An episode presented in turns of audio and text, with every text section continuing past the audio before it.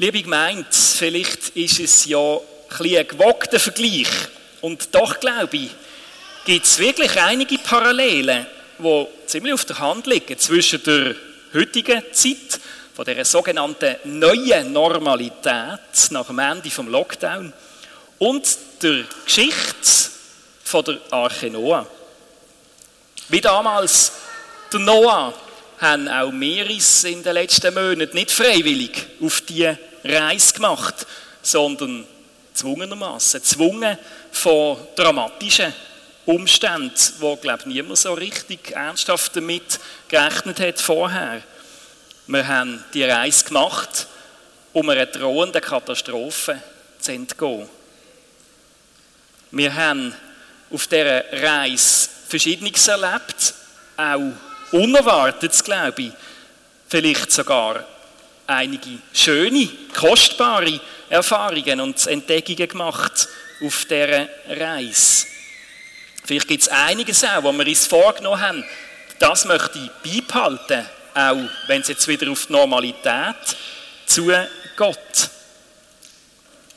Ganz ähnlich, wiederum eine schöne Parallele, wie am Ende der Noah-Geschichte machen wir jetzt ja auch ganz zaghafte kleine Schritte zurück in die neue Normalität. Ein bisschen wie beim Noah, wo dann der Rab ausgesendet hat, Tauben, Tauben ein zweites Mal. Schritt für Schritt tasten wir uns in ein paar Wochen mit immer weiteren Lockerungsschritt dran an, an die neue Normalität.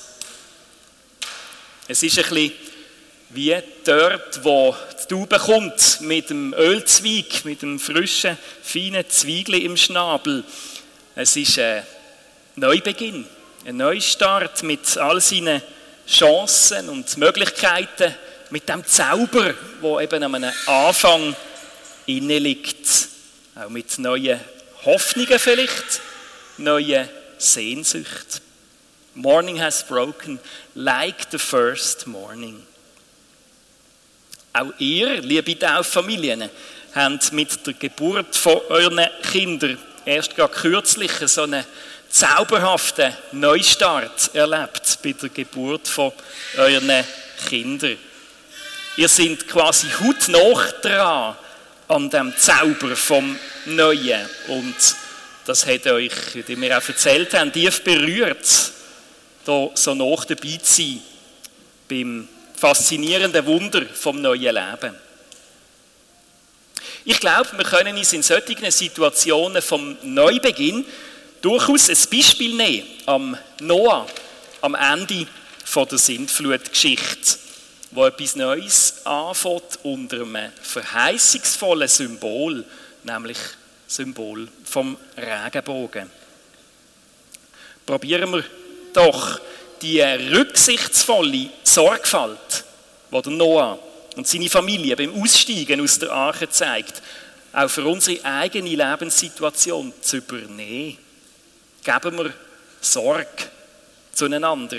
Im Wissen darum, gerade jetzt aus der Erfahrung heraus von den letzten Monaten, wie zerbrechlich das Leben ist. Für mich ist die vielleicht eindrücklichste Erfahrung von der Corona-Zeit die Wiederentdeckung von der Solidarität, von der Nachbarschaftshilfe auch und auch vom Wert von der Gemeinschaft. Wie fest wir Menschen angewiesen sind darauf, in echten Beziehungen zu stehen, wo man sich auch wirklich begegnen kann und nicht nur irgendwie via Skype. Geben wir Sorge dazu, dass der Effekt von diesen Neuentdeckungen nicht verpufft, sondern dass es eine nachhaltige Wirkung hat. Geben wir Sorge zueinander, geben wir Sorge aber auch zu den anderen Geschöpfen und zur ganzen Natur.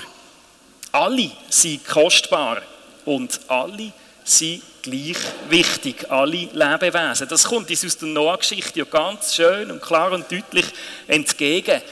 Denn der Noah hat von allen Tieren, heisst es, ein paar gerettet.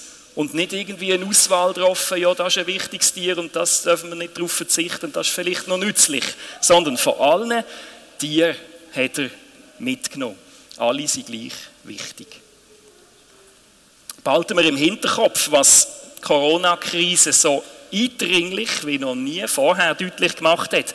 Wir alle, wir sitzen im gleichen Boot. In unserem sogenannten Global Village, globalen Dorf, ist alles mittlerweile so eng miteinander verwoben, dass wir Gefahren und das Problem wirklich nur gemeinsam können lösen können. Sei es so ein Virus oder auch die wirtschaftlichen Folgen von der Pandemie oder gerade auch der Klimawandel. Wir alle sitzen im gleichen Boot. Und wer weiß, vielleicht finden wir ja auch wieder Noah vermeintlich verrückte Lösungen, wo alle zuerst am Anfang den Kopf schütteln, ganz wie dort im Noah-Lied, wo was heißt und man begreift, dass die Leute haben gesagt, dem Mann, dem spinnt's.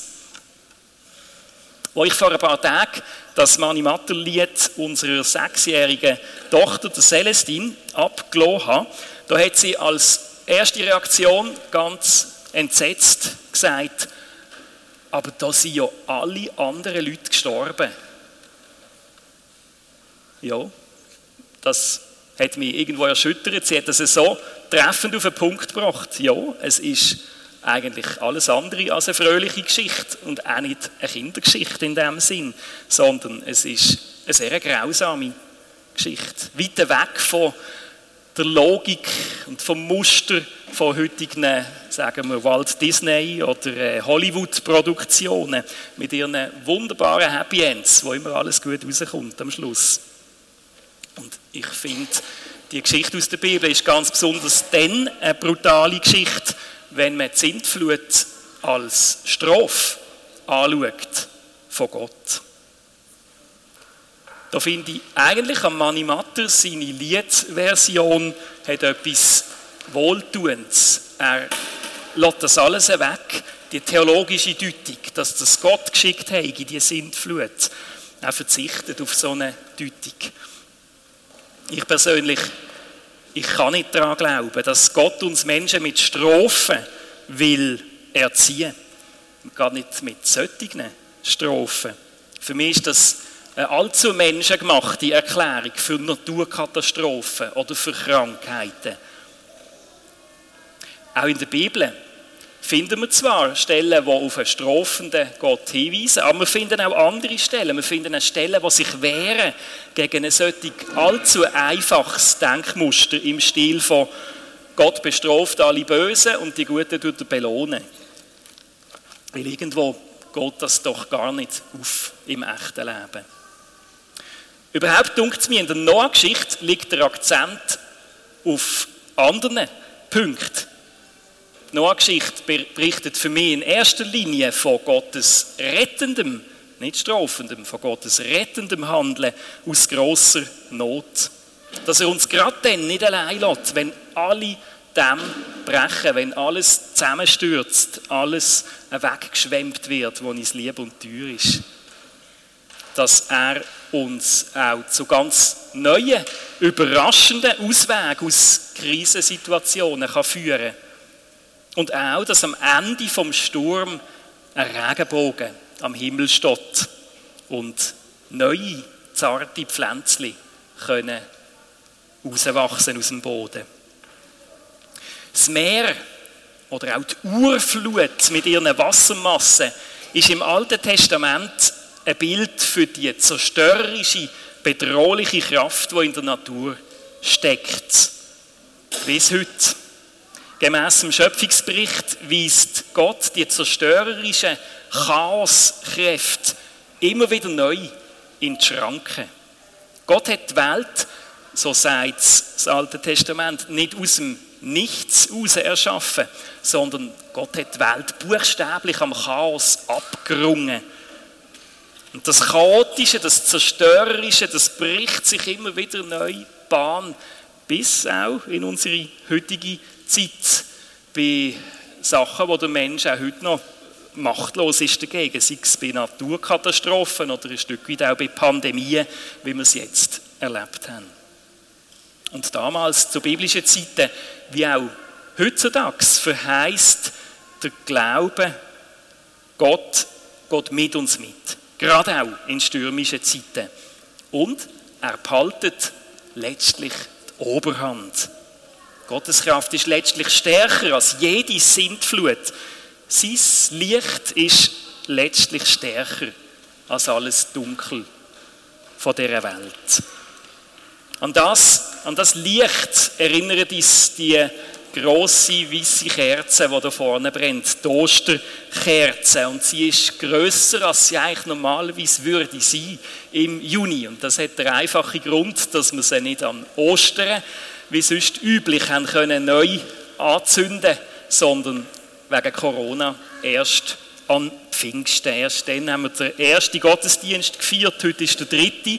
An einer Beerdigung hat sie auch brennt.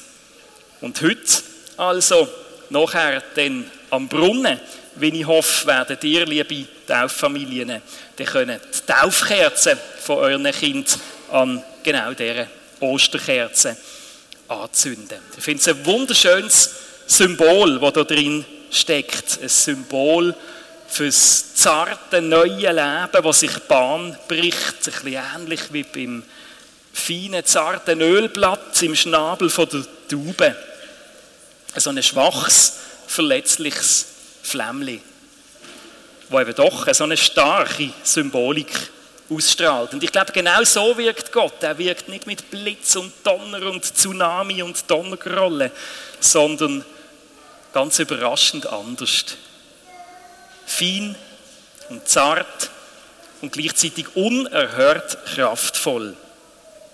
Machen wir es doch darum gleich wie der Noah wo ihm als erstes nach dem Aussteigen von der Arche ein Altar gebaut hat.